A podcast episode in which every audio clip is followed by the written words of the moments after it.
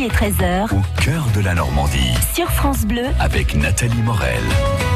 Michel de Decker, bonjour. Bonjour Nathalie. Suite à l'incendie de Notre-Dame de Paris, on parle beaucoup de Victor Hugo, mais curieusement, si la tempête traversée par Victor Hugo sur le bateau qui l'emmenait de Jersey à Guernsey, d'une île anglo-normande à l'autre, avait été plus forte, on n'aurait jamais lu Les Misérables. Hein hmm? Le romancier et poète Victor Hugo, qui avait manifesté son opposition à Louis-Napoléon Bonaparte, le futur Napoléon III, s'est d'abord vu obligé de s'exiler à Jersey.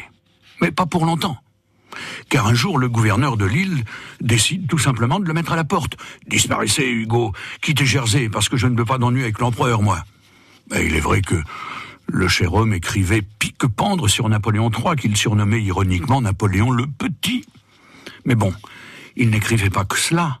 Il écrivait aussi un livre qu'il avait titré Les Misères, avant de l'appeler Les Misérables.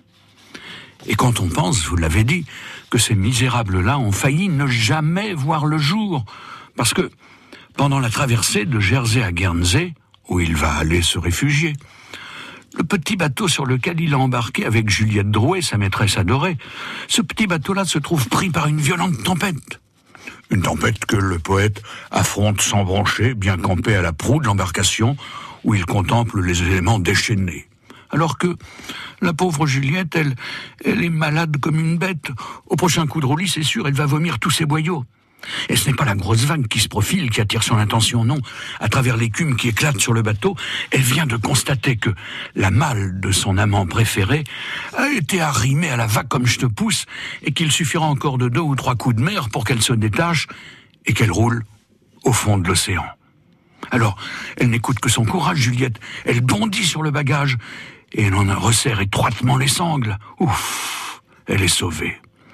Et Dieu soit loué, car elle contenait en effet les onze mille vers du recueil Les Contemplations, qu'elle avait d'ailleurs patiemment recopié lisiblement.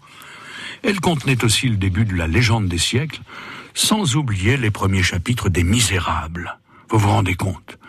Si Juliette Drouet n'avait pas déposé son regard curieux sur une malle en péril, on serait passé à côté des aventures de Gavroche, de Marius, de Cosette, de Fantine, du père Thénardier, de Javert et des autres.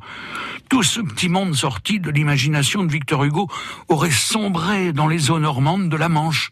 Et Harry Jean Gabin, Lino Ventura, Depardieu et les autres n'auraient jamais pu interpréter le fameux rôle de Jean Valjean. Pauvre Cosette. Demain, euh, mercredi 1er mai, Michel de Decker, eh nous prendrons la direction du bord de mer où il existe des plages normandes sur lesquelles les grains de sable sont curieusement très très gros.